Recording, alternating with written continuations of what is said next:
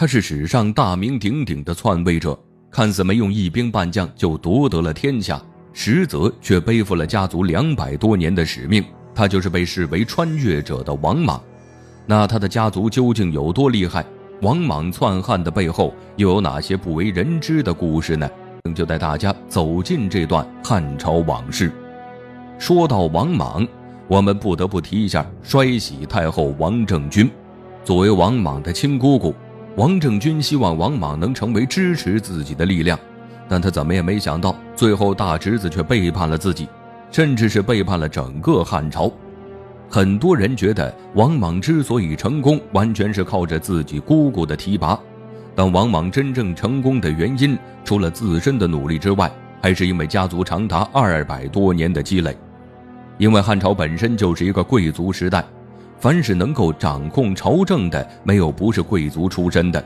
王莽的家族在汉朝末年十分强盛，王氏一族在西汉曾有九人封侯，五个人做过司马。王氏家族中在朝中做官的众多，还都是上等官员，除了列侯就是司马。王氏家族子弟因家族的强盛，都纵情玩乐，不思进取，还都互相攀比。但王莽却是一个异类。他不仅生活简朴，而且温文尔雅，对上抚养母亲与寡嫂十分孝顺，对下照顾兄长的姨子慈爱有加。王莽小的时候是别人家的孩子，长大了就是道德楷模。他的姑姑王政君看他这么优秀，仿佛看到了王家的希望，让他如同乘坐火箭一般被火速提升。王莽越是提升的快，反而越是谨慎。他礼贤下士，勤俭节约，上班从来不迟到，下班从来不早退。有钱了呢，分发给穷人们；有了好名声，从来不居高自傲。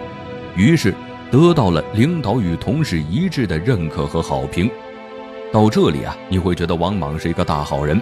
不过，王莽除了好人，还有另一面，那就是对权力的极度渴望。他不惜害死自己的表哥淳于长，来获得大司马的位置。不惜逼死自己的儿子来得到大义灭亲的名声，在上位之后大肆杀伐与自己意见不合的官员。他做好人不是真的要名垂青史，而是为了获得名声。因为汉朝选拔人才是举荐制，除了要有强大的家族势力，还要有一个很好的名声。名声越高，权力就越大。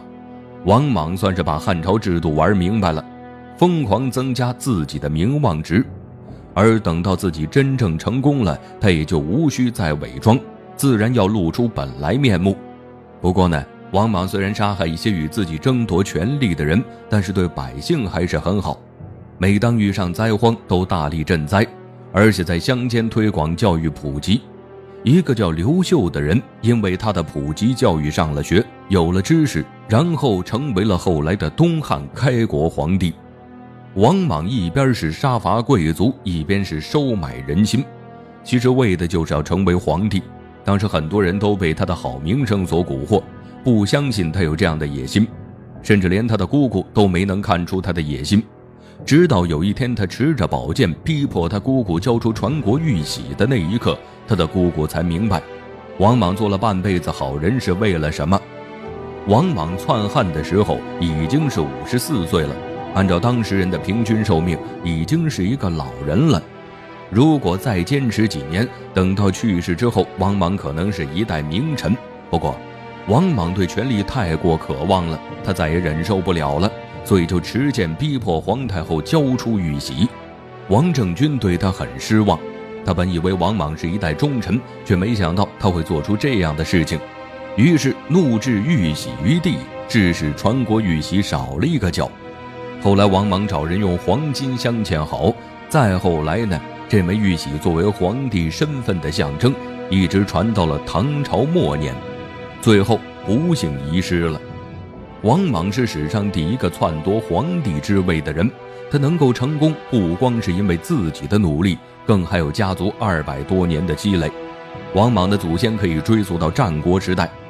春秋战国时代有一个事情极为有名，那就是。田齐代姜的事件，田氏通过不断的积攒力量，获得强大的地位，在之后取代姜氏，成为齐国诸侯。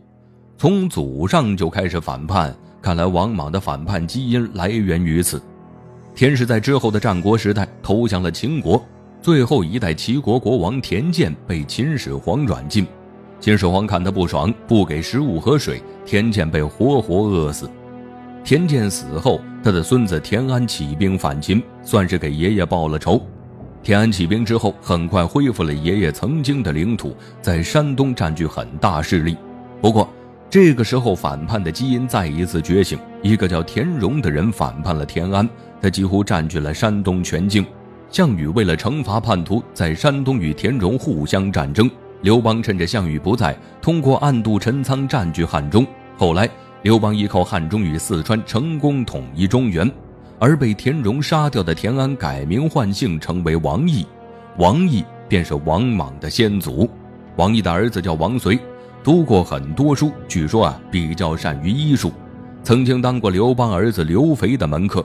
后来，为了亲自检验药物的功能，死于自己研发的五石散。至于王随的儿子王贺，还曾经帮助汉武帝镇压过农民起义，但是因为战绩平平，后来被免官，成为了平民。接着呢，就到了王莽爷爷这一辈儿。王莽的爷爷就是王贺的儿子王进。王进拿着父亲给的钱去长安学习法律，学习完了法律，就在长安做了一个廷御史，官阶很低。不过，王进生育子女比较多，有四个女儿和八个儿子。他的二女儿王政君的成功，使得王氏整个家族飞黄腾达。王政君是汉宣帝为自己儿子选的太子妃，传言是太子刘氏拗不过父亲随意选的，因为太子曾经也钟爱过一个姓司马的姑娘。后来司马姑娘去世，太子就对其他女人再无兴趣了。可能是王政君恰好与司马姑娘相似，也可能是太子已经走出了心理阴影。太子和王政君很快就有了孩子，王政君母凭子贵，地位进一步得到稳固。后来就是王政君成功熬成了太后。作为外戚的王家，几乎都因为王政君的原因飞黄腾达。王氏家族耗尽六代人，接近两百年的努力，终于在王政君这一代才爆发。到了王莽这一代，王莽算是把家族能量发挥到了极致。不过，由于家族是突然之间兴起的，根基并不稳固。王莽篡汉之后，很多汉朝旧贵族并不认同。首先反抗的肯定是刘氏了。刘氏四百多年传承下来的贵族，瞬间被曾经还是一个八品小官的后人所争夺，难免会不服。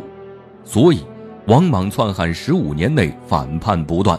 王莽为了对抗反叛，除了调集大军镇压，就是颁布新政。但是新政拉拢不到他想拉拢的百姓，因为当时百姓没有能力，只有各个地方的豪强跟诸侯才是主流。王莽为什么如此激进的改革？是因为他想要拉拢一些士族与平民。可是，在那个年代，显然平民与士族还登不上大的舞台，所以王莽的政策注定是失败的。他不能给各个地方贵族合法性，各个贵族自然不能承认他。等到各地不断的起兵反叛，他就需要不断的镇压，这就导致王莽的新朝财政越来越紧张。后来在起义军攻破了城门，他亡国之后被杀。比较惨的是，他被杀后还被分尸，头颅还成为了收藏品。直到司马氏夺得天下，晋惠帝武库失火。王莽的头颅才化为灰烟，一代君王竟然落得如此下场，说起来也是让人唏嘘不已。